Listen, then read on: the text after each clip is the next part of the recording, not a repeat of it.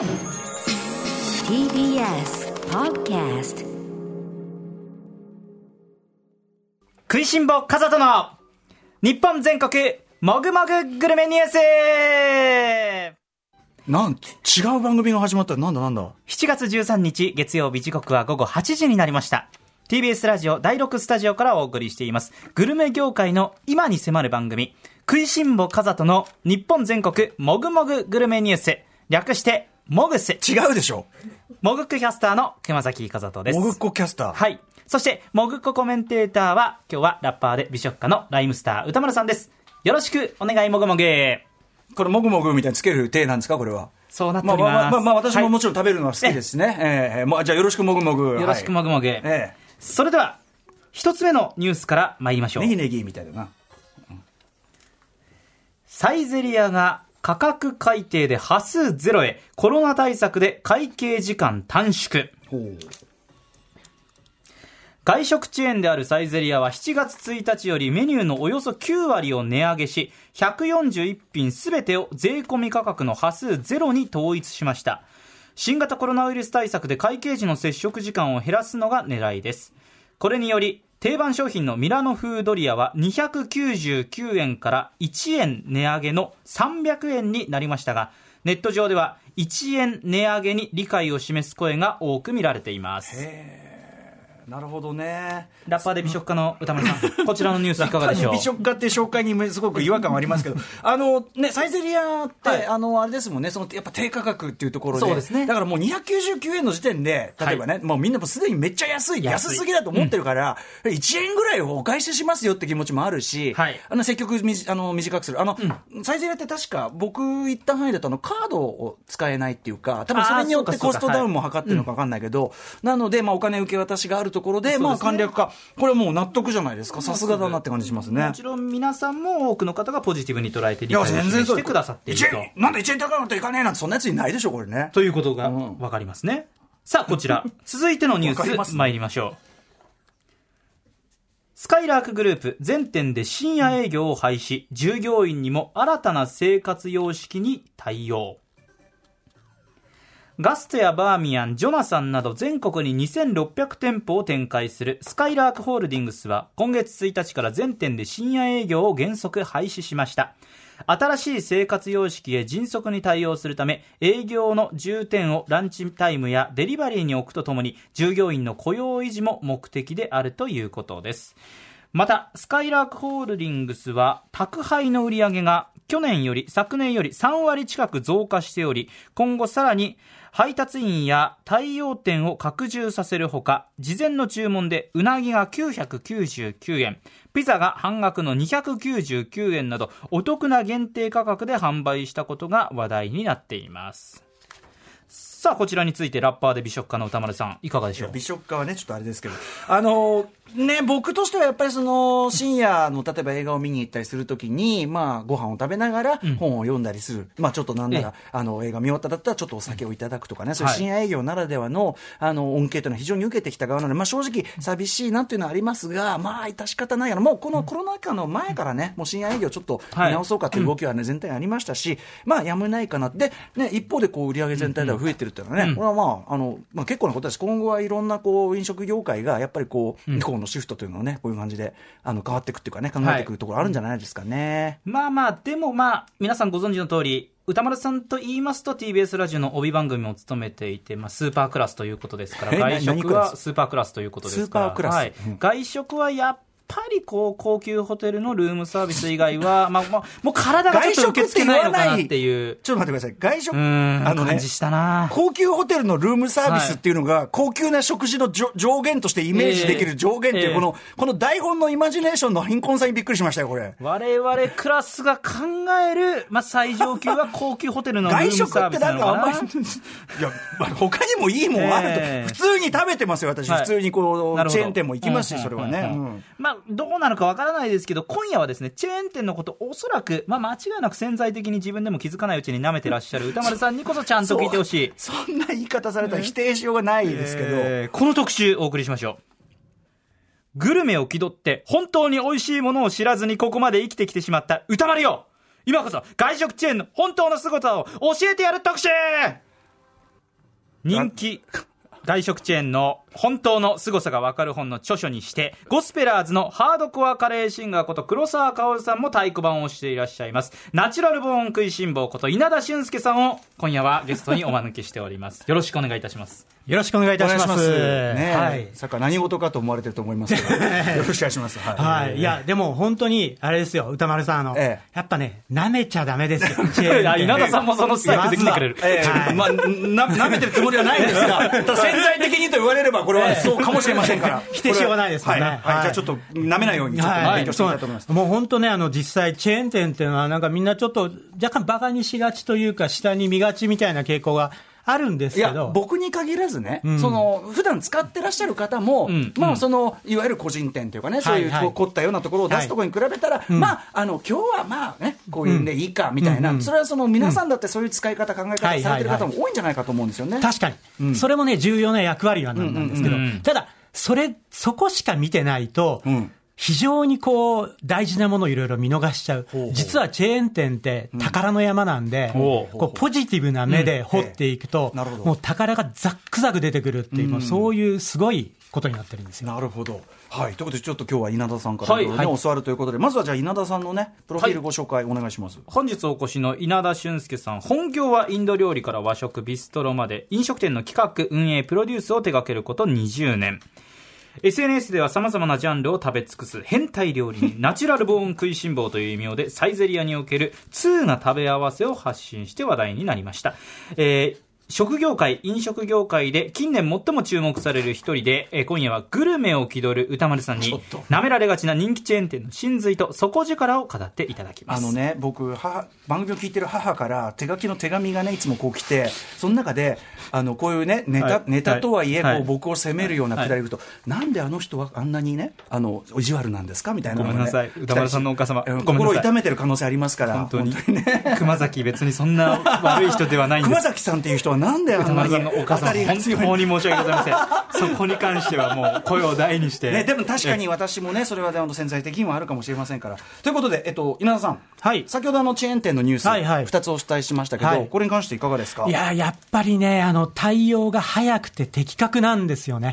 あのーフットワークが軽い。会社としてはでかい会社なはずなのに、はいはいはい。フットワークが軽くてですね。で、確かに、こう、閉店する店も今あるわけですよ。で、すぐやっぱりね、あの、みんな、あそこはいろいろたくさん閉店してるから危ないんじゃないかみたいなことをつい思っちゃいがちなんですけど、あれもね、なんかその、なんだろう、経営がうまくいってないから閉めるみたいなのはちょっと短絡的で、実はこの新しい時代に、新しい価値を提供するために、まあ積極的な戦略の中で閉めてるっていう部分もありますし、やっぱその前向きな姿勢がですね、さっきのニュースみたいな、ああいうポジティブな変化っていうことにつながっていってるんじゃないかと思いますね。本来であれば、でも本当に個人店とかの方が、もちろん対応ってね、あの身軽にできるできる。はずな、なかなかこれは、あの、僕らもそうなんですけど、難しいんですよ、本当に。だからいつもこう、僕らも最善のことをやってるつもりだけど、こうチェーン店の取り組み見てると、やっぱすげえな、ちょっとやっぱ一歩遅れたな、みたいなふうに思ってしまうことが多いです。的確だし。はい。やっぱりその、なんていうかな、資本をバックに、そのコストの的確な配分みたいなところを先ほどおっしゃったように、そすぐ決めるっていうか、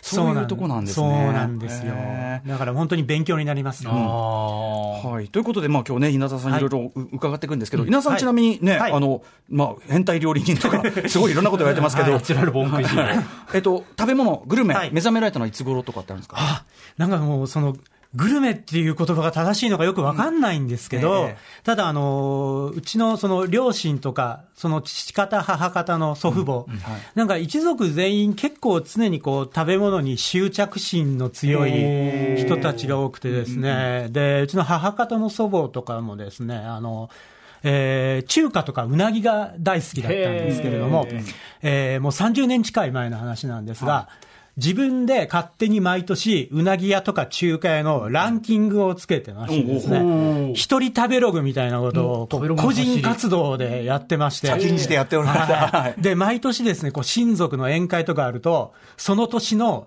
トップ、トップランクのお店でほ、うしかもそこのシェフと料理の内容とか相談して、へ内容を決めて、すげえ。食べたことないようなものがどんどん出てくるみたいな。でもいわゆるグルメとかっもやっぱなんか違うんですよね。別にお金持ちでもなんでもないし、ただそういうなんか日々の食事に対して、こう、手を抜かないというか気を抜かないみたいな。素晴らしい。うちの親父なんかもですね、あの、あの、伊丹十三さんのヨーロッパ退屈日記という、ええあの、うちにあった本には、あの、伊丹一蔵さんっていう、まだそういう、昔の名前の頃。はい。うんうん。そこに出てくるあの、パスタをですね、はい。もうそれに書いてる通りに作ったりとかして、あの当時まだ、ねえだって。アルデンテって言葉がなかった頃伊丹さんがその日本にあるのは、あれはスパゲッティ、パスタじゃないとっていうことを言って、はい。本当は本式はこうなんだっていうのねはい。ねそれを、それをそのままトレースして、はい。作って、どうだみたいな。へはい。え、それ召し上がってたんですか？はい。あ、スパゲッティってこんなうまいもんだったのかって思いましたね、やっぱ当時へね。うん。じゃあやっぱその食に対するこうなんていうのうん少なくとも感覚とはい。これだけ積極的にこう味わったりうん。はい分析したりしていくもんだっていうスタンスがもうもう幼少そう、そうですね。で、割ともう、それが当たり前というか、世間っていうのはそういうもんだと思ってたんでうんう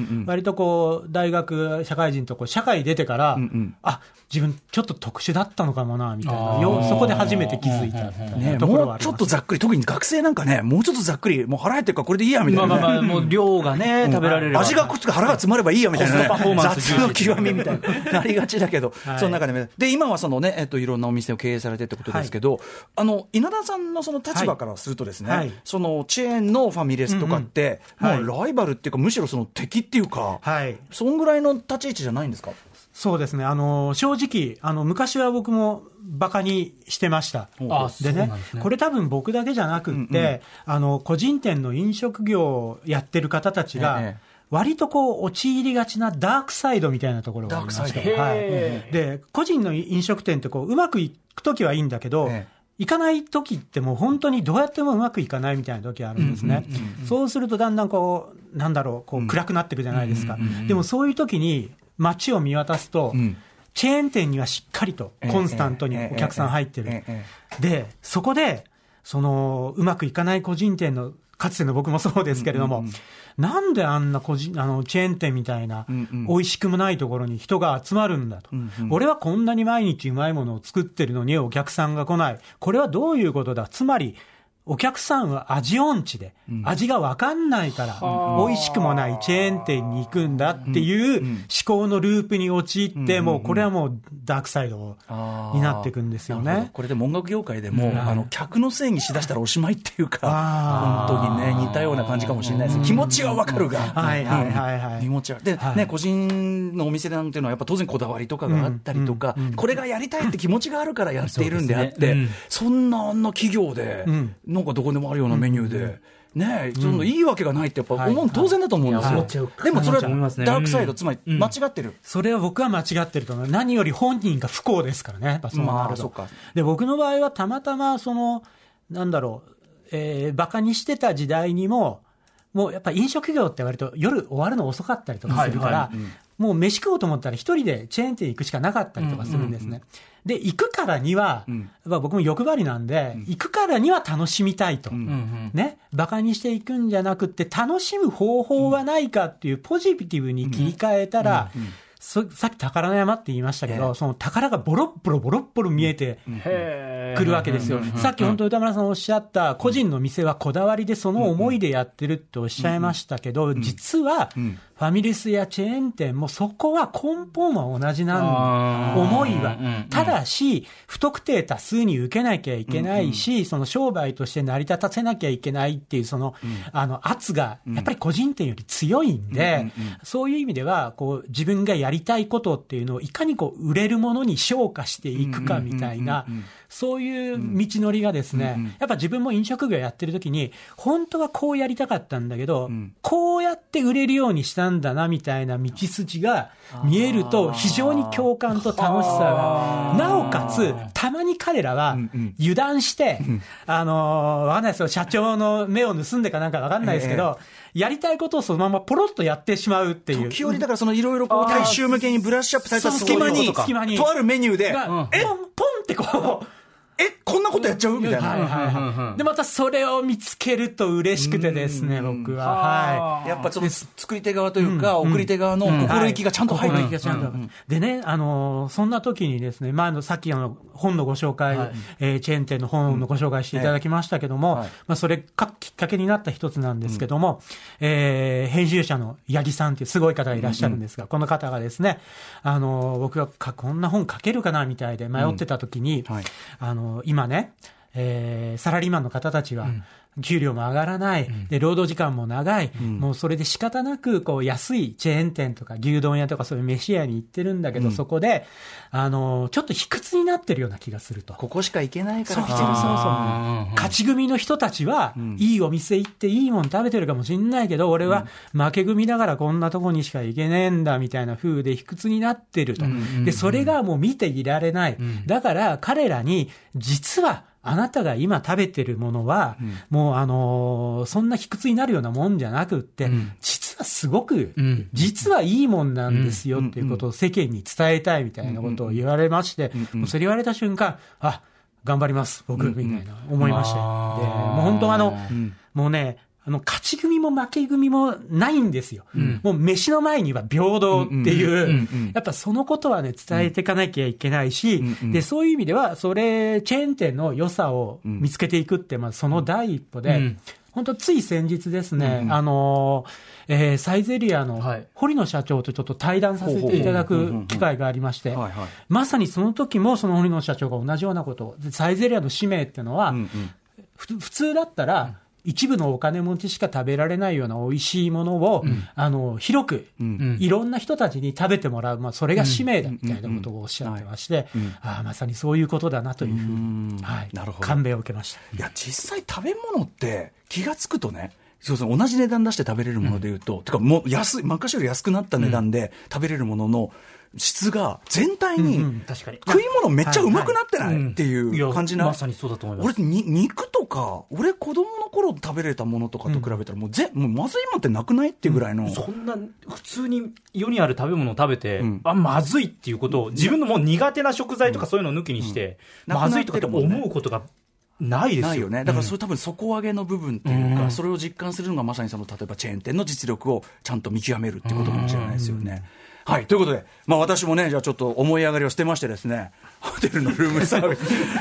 俺が言った言葉じゃないのよ。えーまあそういう思い上がりを捨てて、じゃあね、はいえー巨神短歌に学んでいきたいと思います。飲食時刻は8時19分です。パーソナリティのライム、えーアフターシックスジャンクションパーソナリティのライムスター歌丸です。月曜パートナーの TBS アナウンサー熊崎和人ですさて今夜は1ヶ月の食費が200万円というなんでなんだよ、だから。外食チェーンの本当の誰が書いたの？教えてくれる特集です食費200万 エンゲル係数？どんな計算よ、人気チェーン店の凄さを知らしめてやろうということで、え飲食、人気飲食チェーンの本当の凄さがわかる本の著者、稲田俊介さんをお招きしています。改めてよろしくお願いいたします。よろしくお願いしますはい。二つのパートに分けてお送りします。第一部、人気チェーン店の進化し続ける経営方針。そしてミニコーナー、歌丸、チェーン店で注文できるかな？第2部は、アフターコロナの時代に飲食店が目指すべきものとは、そして食通気取りの歌丸も耳を貸すべき、ネクストジェネレーションに来る店はここだ、まあねこちらの2本立てとなっておいや、でもります。確か知らないことだと思いますから。はい。早速第1部。おい、歌丸!スカイラークは寄り添い型。サイゼリアは俺についてこい型。人気チェーン店の日々の進化を見逃すな!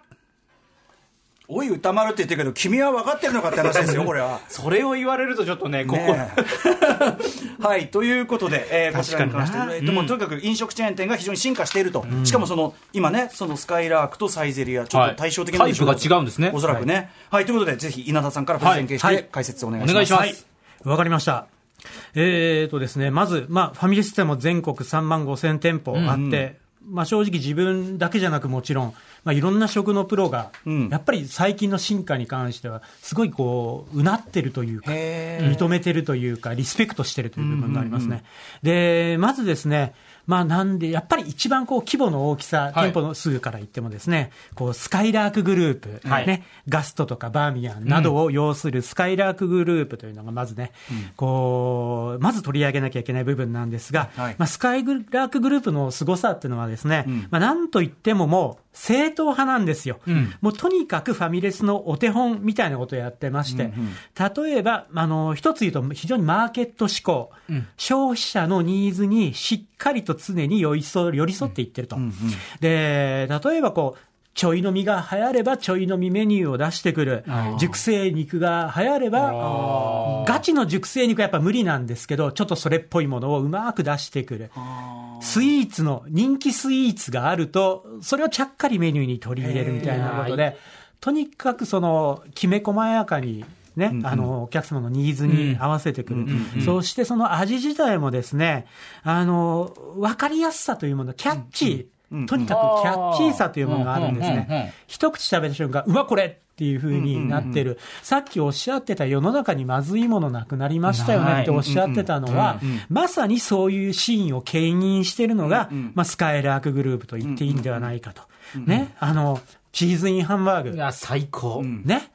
チーズインハンバーグもうみんな当たり前みたいに受け入れてるじゃないですか。もうインフラじゃないですか、あんなもん。でも、あれ実はすごいんで、冷静に食べると、あの中のチーズの選択とか、外側のハンバーグの部分の厚みとか、肉のこね方の柔らかさとか、ただ入れりゃいいってもんじゃない。じゃないんですよ。あれね、ものすごい緻密な計算しないとあれできない。切った瞬間にそうですそうです。断面がいい塩梅の油垂れてくる塩梅の。そうそうそう、チーズテローンってこう出てくるあの感じって、うんうん。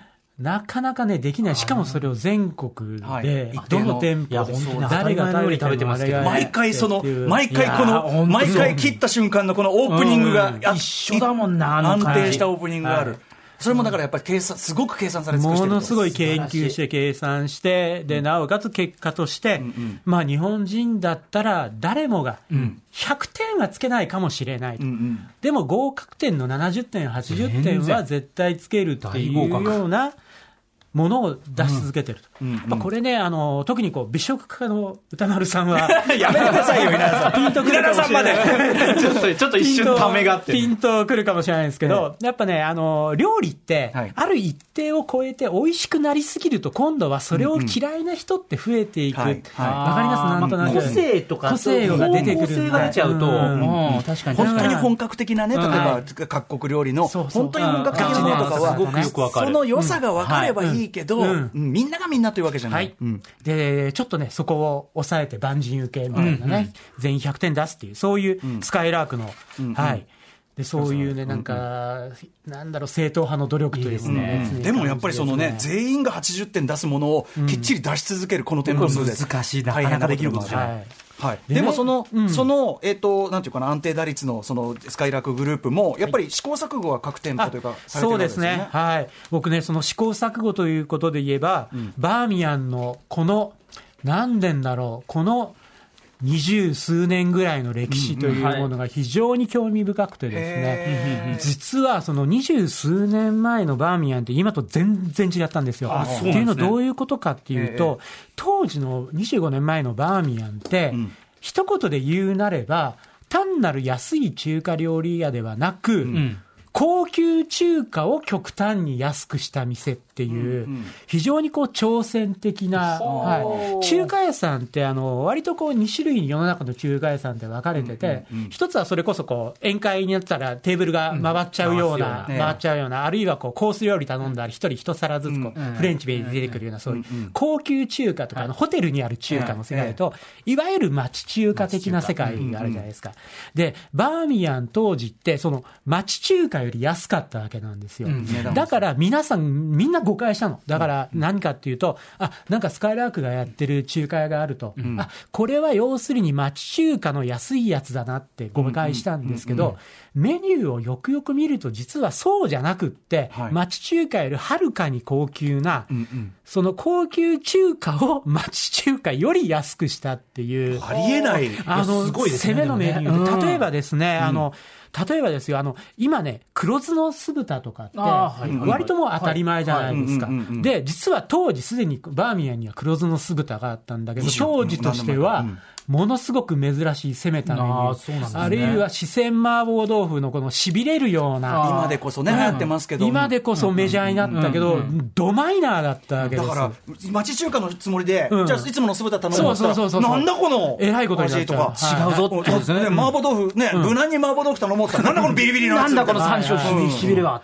あの、フェアとかもすごくてね、シンガポールチャイニーズフェアとか、シンガポールチャイニー。ズ。当時シンガポールチャイニーズ食べれる店とかなくって、それこそなんかこの数年ようやくいわゆるシンガポールチキンライス、海南チキンライス、ああいうものが出てきましたけど、それを当時からやってたし、四川フェアとかやって、あ、四川フェアか、まあまあ普通だなと思ったら、誰も見たことないような生の唐辛子とこう生の山椒を牛肉で炒めたみたいな、本当に現地行かなきゃ食べれない稲田さんも、はいえ、何これっていうのは？なんでこれ実物初めて見た？っていう。ああるのは現地ではあるのは知って知ってたけど。たけど、実物初めて見たぜみたいな。そんな感じそれがいきなり街のはい全国にあるチェーン店の、しかも町中華より安い値段で。はい安い。でもね、そのフェアメニューとか、僕あの、店行っ店行ったら、周りキョロキョロして、みんなどういう人がどういうものを頼んでるかをこう観察するのが趣味なんですけど、観察してると、誰もフェアメニューなんか頼んでなくってえ、みんなラーメンと餃子とチャーハンしか頼んでないオーソドックスな。やっぱね、だから、それはね、来る人は、まずあんまり得体の知れないもん頼まないし、はい。ね、その攻めの姿勢受け取るぞってつもりで来てないから、うんまあまあまあ、そうなんです、まあ中華しよどうしてもそううなんなんで、やっぱそういう状態に心折れたのか、ちょうど当時、同じグループのガストがはい。低価格で、もう世間でもう、どっかーんと来てて、はいはい。多分社内でもこう、もてはやされたの。でも、バーミヤンは、なんか売れんもんばっかり一生懸命やってる、お前ら何やってんだみたいな、そういうのがあったんじゃないかなと思うんですけど、ね。何せ、その後、あっという間にバーミヤンは、その高級中華の廉価版ではなく、大衆中華の廉価版になって、まあ言うなれば、これ、引き合い出していいのか分かんないですけど、王将みたいなメニュー。あーはいはい。王将みたいなメニューで、王将より10円か20円安いぞみたいな、まあ言ったら町中華的なメニューになったんですね。で、僕は完全にその時点で、えーまあつまんねえな、みたいな、せっかくあんな面白いことやってたのにって思ったんですけど、まあちょっと諦めてですね、まあ行かなくなったんですけど、まあしばらくするとですね、実は最近、そのかつて、かつてほど尖ってないですけど、はい。かつてのような方向を少しずつ取り戻している。つまりどういうことかっていうと、かつては早すぎて受け入れられなかった黒酢酢豚も北京ダックも、あるいは大行地も、ようやく世間が追いついてきた。そはい。そこでそういうものをもう一回取り戻して、今度、今の時点では、まあ、ちょうどいいラインに、お客さんにもこう理解してもらえるし、かといって町中華とはちょっと一線を画すし、みたいなところでね、あのバランス感覚のある店になってるなというふうにね、あの思います。その攻めの姿勢だった時のちゃんとノウハウも生きるわけですよね。そうなん、そうなんだだから無駄じゃなかったっていうことだと思うんですよね。でもちゃんとこう調整、あ、なんだなんだ、なんだなんだ。何？あ、ということで、これ鳴ったということで、そんな手、なったということって、これ、おい。この手初めてだから。そこで分かったような面をしている歌丸よ。食通を気取るならサイゼリアの注文でその腕を試してみろ、つ見せてみろと。つつまり、そのスカイラークグループにね、今、あのご説明いただきましたけど、はい。それに対してのサイゼリアっていうところで、まずはちょっとじゃあ僕が、あれですか？えっと、メニューをこう、今ね、も持ってきてもらってますけどここサイゼリアの私がじゃあちょっとオーダーしてみて、そのオーダーを採点していただく。稲田さんに採点をしていただく。嫌なもんですね公表もしていただくと。え、これ予算とかそういうのは関係なく？予算は自由。自由に？で、前菜、副菜、メインを選んでいただくねえー、俺、すごい選ぶの遅いんだ。え、あ、何これ？誰誰？誰？え、い三三人です。さ三人？三人、四人ですか？4人です、4人です。じゃあ、はい。はい。僕、ちょっとまずね、サイゼリヤやったら絶対ワイン頼みますよ、やっぱし。ワイン、うん、しかもね、マグナムでどうしようかな俺1100円ですごい得だから、やっぱ白のじゃあマグナム。白のマグナム。はいマグナム、白のマグナムいきます。で、はいえーっと、ちょっとマジ。緩やかな空気流れてますね、ここね。あ、えーっとね、じゃあ、サラダ食べようかな、サラダね。うんと、じゃあ、い彩り、彩りイタリアンサラダ。みんないるから、じゃあ L サイズかな。はい。あと、スープ食べる人、僕スープ欲しい。あ、玉ねぎのズッパだって。これ美味しいんじゃない？これ。ニューって書いてあるから。玉ねぎのズッパ。じゃあ、これも4人分ください。あと、あとやっぱちょっと、なんだろうね。このちょっとエスカルゴだかなんかその辺いきます？ムいや、いいいいですね、僕大好き。ール貝とエスカルゴどっちがいい？僕、僕の意見言うのもおかしい話し合ってもいいですか？あそうかごめんごめん。僕、僕はもうエスカルゴあ、じゃあエスカルゴ、エ絶スカルゴ、エスカルゴ、エスカルゴ。あとじゃあパスタかピザかってことですよね。パスタパスタ。あでもみ あのミラノドリア頼まない。あそうだあとこれ頼まなきゃ。ハム。ああ、いいですね。あでもミラノサラミってこれ食ったことねえんだろうな。ミラノサラミ。いいですね。で ででねでね違うんだよ。であのこの間ね みんなでサイゼリヤに昔行った時にハシピーから「おい」っつって「ミラノドリア頼んでねえのかよ」っつって。ありえないんだけどってすごい人気ナンバーワン超超怖い声で言われたんでミ そんな高圧的に言われるかすげえ怖かったんだだからミラノノドリアちょっとミラノドリアも頼んどくあとパスタパスタどうだろう。何が正解なんだろうジェノベーゼとかにしとく？うわ違う？違う？違う？いや、僕ね、うわ、ちょジェノベーゼ好き。あ本当？じゃあじゃあじゃあはいベノジェベジェノベーゼ。はい。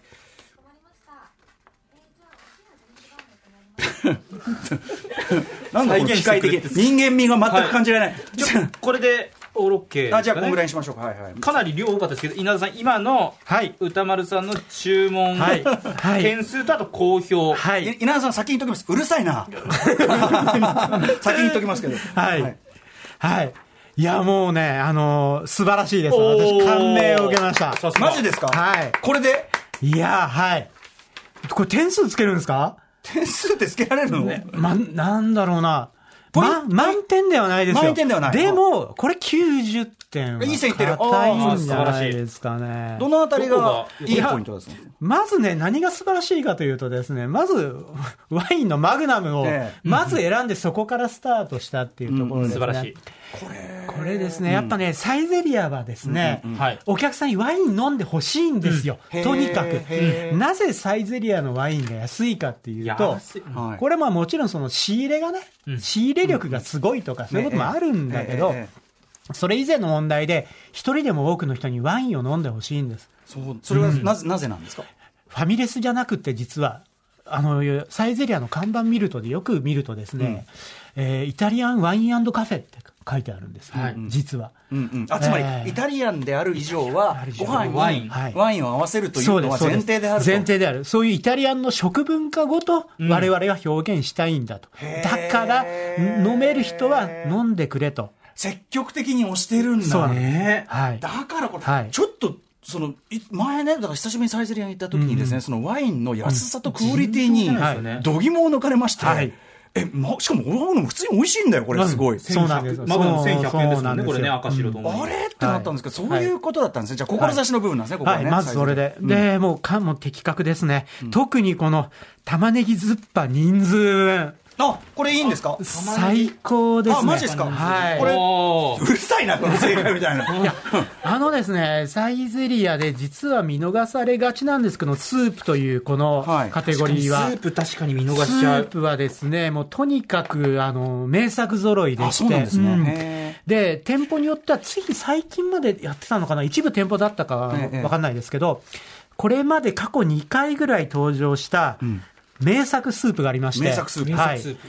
えースベル、スペルト小麦とレンズ豆のスープというスープがありましてね、これ僕は個人的に、えーサイゼリアのメニュー史上最高の美味しさ、なおかつサイゼリアのし、なんだろう、その、思想が最もよく現れている、ーそういうスープだと。スペルト小麦とレンズ豆のスープ、はい。はいつまり先ほどおっしゃったように、その何よりもイタリアの食文化ごと伝えるというところで、はい。はい。ってことなんですね。で、一口飲んでも、はい。なんか、そのさっきの、えースカイラークグループみたいに、一口目からうまっとはならないんですよ。わかりやすくない。わかりやすくない。一口飲んで、うーん、なんだ、なんだろうこれはって、こう一回うんうん。うん考えさせられると。頭で。で、考えながら二口、三口吸っていくと、こう、ぐいぐい、ぐいぐい美味しくなっていくっていう即効性はないんだけど、えーこう、沼に沈むようにですね。で、スープのカテゴリーにはそういうものが多くてですね、この玉ねぎのズッパもやっぱり同じような系統のそれだし、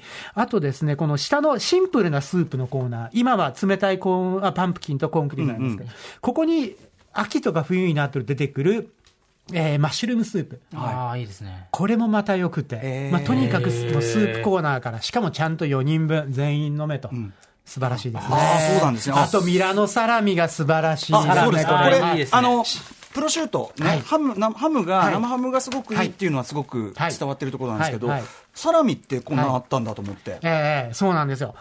そう、プロシュートから入りかけて、そこで思い直してミラノサラミを悩んで選んだというあたりがもうかっこよすぎて、おー、入れましたね。そのはい、はい。あの要は考え方としては、プロシュートが評判なんだから、きっとこれも、ん。そのそんじょそこらのあれじゃねえんだろうというふうに思ったんですけど、はい、はい、おっしゃる通りで。実際そうなんですか？うん。そうですね。あと。メニューこれトッピングって結構いろんな書いてあるんですねこれ親切に、うんうん。はい、この辺りはもうはい。親切さと言いましょうかサイゼリアの、そうですね。そもそもサイゼリアって、素材がいいっていう、うん。うん。もうそれが根本なんですよ、それは野菜にしてもその、はい。それこそミラノサラミにしても何でも、でその良さが一番現れている部分の一つが、あの無料トッピングの、無料トッピング、うん。特に、えーチーズのムラン、えーグランモラビアっていうチーズと、あとオリーブオイルが。あの自由に使っていいよって置いてあるんですけど、はい。普通に考えて、これ、ただで使っていいですよって言って出せるような代物じゃないんですよへえ、その置いてあるようなものじゃない置いてあるようなものじゃないいです。はい。あれを例えばじゃあ、その、ちょっと高級スーパーとかで、まあ、ああいうのを売ってるわけなんですが、ええ買おうと思うと、い意外とっていうか、とんでもない値段なんで、それを無料で出して、はい無料でどうぞっていう。ドバドバやってもいい。実際、ドバドバやった方がいいんですか、あのこれは2つの考え方がありまして、ものすごい美味しいから、ドバドバやった方がいいっていう部分と、ただし、ドバドバやりすぎると、美味しくなりすぎてしまうと。美味しくなりすぎるなりすぎてしまう。ダメですか？つまりですね、先ほどあのいかにスープが美味しいか、うんうんじわじわくる良さ、あれをややもすると消してしまうことあー何でも完璧な美味しさになってしまうんで、ただ使わないのはもったいない。なのでですね、この頼んだものから見極めでですね、ん。これには使う。でもこれにはちょっと、あえてやめとこうみたいなことでメリハリをつけていくといいような気がしますね。さっきのメニューで言えば多分、はい。イタリアンサラダ。はい。これにはガッツンガッツンチーズをいって、うんうん。もうむしろあのドレッシングはかけないでくださいぐらいで、もうチーズの味とオリーブだけでか食べるのも一興ですね。で逆にジェノベーゼはうん、これかけたら間違いなく美味しくなるんですがはい、あえて心を鬼にして、鬼にして。はい。うん。かけない方が、この、これもね、あの、ジェノベーゼね、サイゼレのジェノベーゼってね、これ、ジェノベーゼとしては珍しく、ん。じわじわ系の美味しさなんですよ。割と引き算の料理で。へーなので、これもあまりかけすぎずにじわじわっといって、ん最後の3分の1ぐらいでうんうん、どさっとかけてん、白ワインのつまみにするっていう、そういう展開がよろしいんじゃないか。全体にサイゼリヤは、じゃあちょっとこう、味としては引き算的なおっしゃる通り、まさににその通りで。はい。感じとはいいうことです。で、そのお好みによって足していいです。しかも足していいやつのクオリティが半端ない。半端ないですね。で、トータルではそのイタリア料理のフォーマット、うんそのフはい。ォーミュラというのをものすごく大事に、はい。まあ、ある意味こう、日本人にこうやって食べると本当はいいんだよっていうのを教えてるというか。押し付けがましくなくそれをプレゼンしてでもそれでいて、こう、割と大衆ファミレス的なメニューも、一応あったりはします。込んでるんですよそれだからそれはバランスなんです。ちなみにミラノドリアはどうなんですか？これはですね、あの、難しいとこで、僕自身は絶対に頼まないです。あ、なるほど。そうなんですねはいこれやっぱミラノ、あの、要するにイタリア料理のフォーマットから完全に外れてますもんね。そうなんです。逆にミラノドリアを頼むときはどういうときかっていうと、それ以外の夫人も、非イタリア的な、ハンバーグ、なるほどなるほどなんとかとか頼んだりとかそう、。そういう夫人で固めると。イタリアンとして楽しむときは、はいミラノ風ドリアはあえて外す。はい。あのね、ハシピーの恫喝が。ということで。ああ面白いはい。いやーでもこれサイゼリア、いや、ちょっとよかったよかったよかったよかったよかったよかった。はい。やっぱ私も日頃から美食のやっぱり成果が出たわけですね。スープを頼むのやっぱ俺ね、スープがあるとと絶対頼む癖があるんだよ。僕ねスープ行ったことなかったんで気になります、はい本当にはい次行きましょうかね、とい。うはい。TBS ラジオアフターシックスジャンクションこの時間のゲストは人気飲食チェーンの本当の凄さが分かる本の著者にしてゴスペラーズのハードコアカレーシンガーこと黒沢薫さんも信頼する。ナチュラルボーン食いしん坊稲田俊介さんです。ミシュランガイドしか信じない歌丸さんにお送りする外食チェーンの本当の凄みを教えてやそうるなんですよ。ミシュランしか信じない、えーでは最後のパート行きましょう。歌丸よ。アフターコロナの時代に飲まれるな。ここからは KO すなわちこの時代だ ということで。ももクロがももクロが流れました。ははいい。ということで、これからはこの時代。うんどういうことでしょう？はい。そうですね。やっぱあのーこのコロナの大変な状況で、やっぱりどうしてもこう仕事が終わって、ね、街中の、賑やかな街の街中に、みんなで繰り出そうみたいなことを、やっぱなかなかやりにくくなってきて、もうね、んわ大勢でワイワイ楽しいですけどね。はいそうんまあ、ゼロにするあれはないとは思うんですけど、気をつけて最小限にしなきゃ。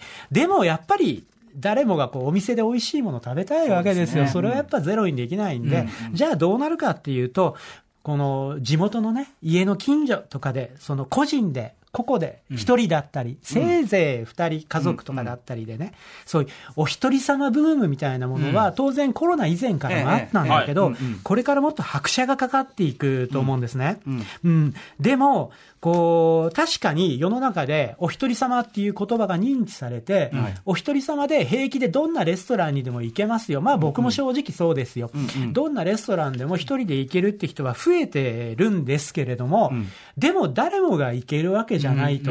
行きたいけど誰か誘わないといけないって思っちゃう。ね。そういう今時代に、受け入れ側のお店は、多分ね、その、それこそフレンチとかイタリアンでええコースで出してるようなお店でもですよ。そういうお店でも、行きたいなって思ってる人はいっぱいいると思うんですけど、お店側がその受け入れ体制がいまいちできてないんじゃないかなと。一人で行く用の。そうなんですよ。コース料理うなんだから本当にうん。レストラン慣れしたマニアとかね、そのお一人様にかつて勇気出していって、それに慣れちゃった、運よく、そういう人はいけるんだけど、いけない、ほとんどの人は。でも実はそういう時に、ちょっと贅沢したい時に、どこ行けばいいかっていうと、実はファミレス行けばいいんです。確かに、うん。まあ行きやすいですね。そう、んうんうん。誰も一人で行くことに対して後ろ指を、えー、と刺されることもないと、はい。うんうん。特にですねここで、えー特にお勧めしたいのはですね、ロイヤルホストですね。ロイホロイヤルホストはもはやファミレスという枠ではくくりきれない、あのレストランですよ、本当に正統派の、本当にあのファミレス行きたいから行くっていうより、ちょっと軽くフレンチ食いたいなみたいそなんイメージの時に行くとちゃんとそれに応えるメニューが。うん。僕実はかつてですね、はい。まあ、ロイヤルホストに行くと僕、あの、財布の紐がガバガバになってしまうっていう、こう、ええ傾向があるんですけども、かつてですね、一人でロイヤルホストに夜中行って9000円使ったことがありましてね、あのーもう要するに、本当にフルコース。本当にフルコース。アミューズ前菜、温前菜、メイン、しかも締めのカレー、デザート。その間にビール、白ワイン、白ワイン、赤ワインみたいな。えー ペアリングやりました、ペアリング。はい。よく、よく入りますね。それがですね、あの、実はええ、後でそれけ、あの、カロリー計算をしていただいた方がいて、実は1400、500キロカロリーぐらいしか、意外と常識の範囲内。っていう。つまり、その、ロイヤルホスト行って、もちろんもうこれ絶対食ったらお腹いっぱいになるだろうみたいなものじゃなくって、そういうフレンチのコースが組めるような、こう、組み立てで組んでいくと、実は意外とそれぐらいに収まるし、また美味しいから食えちゃう。美味しいだけじゃなくって、品があるじゃないですか。まあ、ロイヤルホストそうですね。うん。同じお肉らでも全然な、ロイホはな。ロイホちょっと違いますね。そうそうなんかね、雰囲気ね。やっぱ、あの、うっかり安いお店行くと、まあ、一口目からうまいっていうそれで、やっぱ飽きてきちゃう部分があるんですけど、ロイヤルホストは飽きずにね、もう、皿が変わったらなんか、あ、また新鮮、またお腹空いてきたよ。あ、また別のワイン飲まなきゃみたいな、はあ。どんどんリセットされて。まあね、そういうす。いません。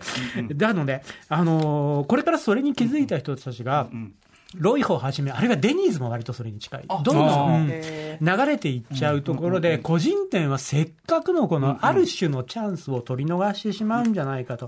だから、そのファミレスはもちろんこれからもっとどんどうん。んお一人様にとって魅力的な店になっていくべきだし、なるだろうし。で、やっぱそれにね、負けないように個人店、業界全体としても、このね、本当はうちはもうカップルじゃないとみたいなお店も含めて、あの、そういう個の時代っていうことにですね、まあ向き合っていかなきゃいけない。えーそれこそこう、一覧の、うん。あの、味集中 味集中カウンター、まあ、あれは極端かもしれないですけど、極端、ああいう感じで、こう料理の世界に一人没頭できるっていうような、そういう新しい楽しみ方がもっとあってもいいんじゃないかなという。これはだからチェーン店特集ではあるけども、うん。その個人経営の皆さんに対する稲田さんからのメッセージでもあるわけですよね。はいなるほど。ええもうそういう店作ってほしいと、ん。僕が僕が行きたいです、ひたすら。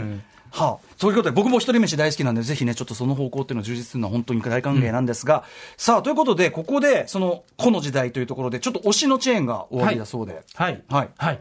これですね、僕最近ちょっとハマってるんですけどね、立ち飲みのヴァンパイア、ご存知ですか？いや、これ知らなかった。僕は知らなかったんですよね。まだね、そんなに都内、あの、ほぼ都内なんですけど、うんうんそんなにすごく多いわけじゃないんですが。バンパイアっていうのは、その、夜の晩はいに、一杯の前に、お店でバンパイア。はい。いわゆる立ち飲み屋のチェーンで、うんはい。えーいわゆるせんべろって言われるような、え激安なんですね、んうんで、これメニュー見ていくとですね、例えば、煮込みが130円とか、わあ100円台、ね。200円台が多い。アジフライ110円とか、んうん。納豆オムレツ150円で、こういうはい。世界で。全部100円台。はい。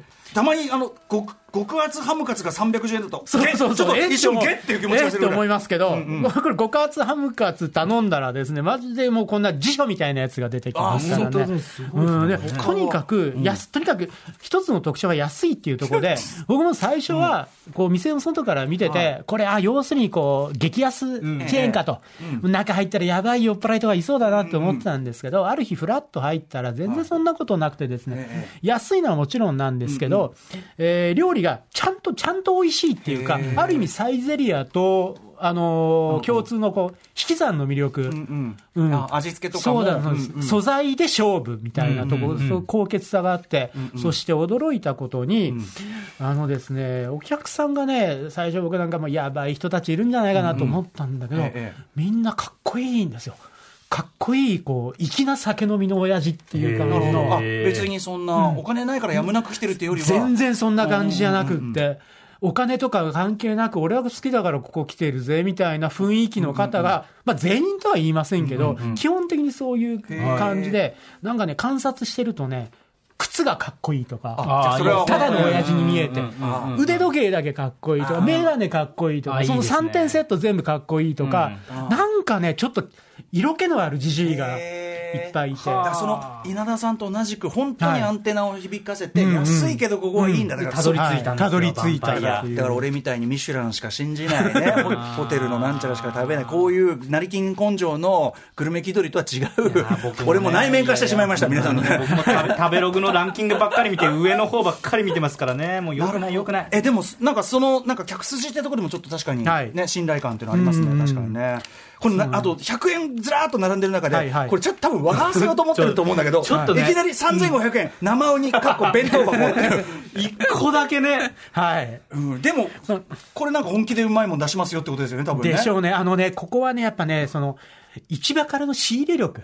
特に魚の仕入れ力っていうのが、もともとまあ、それが売りで始めたお店っていうところもあるんで、今でもその市場とのつながりっていうのはやっぱすごいんですね。じゃあまさに素材でしょだからそう、この生ウニは、おそらく、本当ガチのやつがこの、弁当5、6箱サイズで人前って書いてありますよ。生ウニ、かっこ弁当箱。そんなメニューは見たことがない。うん。おすすめのメニューとかありますか？そうですね。まずね、煮込み豆腐のみ。僕はこれでおすすめっていうか、毎回頼むもの。煮込み豆腐のみ煮込み豆腐のみ。はい。卵のみと豆腐のみがあるんだ。そうなんです。煮込み、まあ、もちろん、あの、いわゆる豚もつの煮込みで、普通の煮込み、この130円の煮込みは、肉がメインで、ええ豆腐がちょろっと入ってるんですけど、うんうんうんうん煮込み豆腐のみは、この、煮込みの味が染みたあ、豆腐だけがドンと出てくる。で、これが、これがもちろんちょっとね、煮込み、肉も欲しいなとは思うんですけど、でもちょっとずつこう、しみじみと豆腐つまんでて、本当に肉が欲しくなったら、もう一回今度は煮込み追加すればいい。と思そう130円。合わせても200円。だから。240円。あと、あとですね、えー塩チーズ。塩チチーーズズ、今こちらのメニューに、あ、もしかしたらないかもしれない。あなくなっちゃった？でも基本的にはね、ありますよ。メニューの以外にも生生ウニは弁当箱は今ないです。塩チーズは基本定番で、もうなんてことない、あのもう、プロセスチーズをスライスして、横横に塩ついてるだけなの。要するに普通の給食で出てくるようなチーズに塩つけて食えっていうだけの話なこれはね、ちょっとごめんなさい、言葉で説明しきれないです。言ってください。雰囲気も相まってまあそこで食べて。横にいるね、あの、のんべで知られる構成作家、小川あゆさんがもう大きくうなずいて、まゆママがうなずいてるから。頼んだんですか？はい。塩チーズ。美味しい。もちろん美味しい。最高、最高むしむしろ、今まで過去、こう、塩をつけずにプロセスチーズをた食べてきた自分を、こう、叱り飛ばしたいと。あはい。あはい、ということで、お時間ちょっと、ね、来てしまったね、ヴァンパイア、わかりました。一押しということで。パイアさあ、ということで、えー最後にね、ここまでやってまいりました。お時間来ました。ということで、まあ、私も、ね、まあ、やっぱり、じゃあちょっと、その、やれ、ミシュランだ、なんだっていうところでね、その、肩書きばかりに左右されずに、はいいきたいと思いますんで、今日の言いがかりの、君投げっぱなしです。これだだ 回収しないと。進行を投げるんじゃない。いごめんなさいね。はということで、じゃあ稲田さん、おあのお知らせことなどありますか、はい、えーそうですね。えこう今、今日喋ったようなことがですね、こうだらだらずらずらと書かれてます、あの本が今出ております、はい。えー人気飲食チェーンの本当の凄さがわかる本、不走写真書より、ぜひね、あの今日の話、興味あるなと思った方は、あの読んでいただけると、絶対後悔はないんじゃないかと思います、他にもね、マクドナルドとかはい。松屋とかね、はい。吉牛とか、まあはい。皆さんおなじみのチェーン店についても、はい稲田さん流の分析とかね、はい。入ってました、はい。ということでございます。ぜひよろしくお願いします。いやーということで、はい。あのちょっとこの番組、食方面のまた特集なんかやる、まあ、おはい忙しいとは思いますが、いえいえあの黒沢さんの一押しだけのことあって、本当にはいさすがでございます、私も本当に目から鱗が落ちました。お腹すいた。お腹空きましたね。はい、またぜひよろしくお願いします、はい番組。はいよろしくお願いします。ということで本日のゲストは、えー稲田俊介さんでした。ありがとうございました。ありがとうございました。After Six Junction.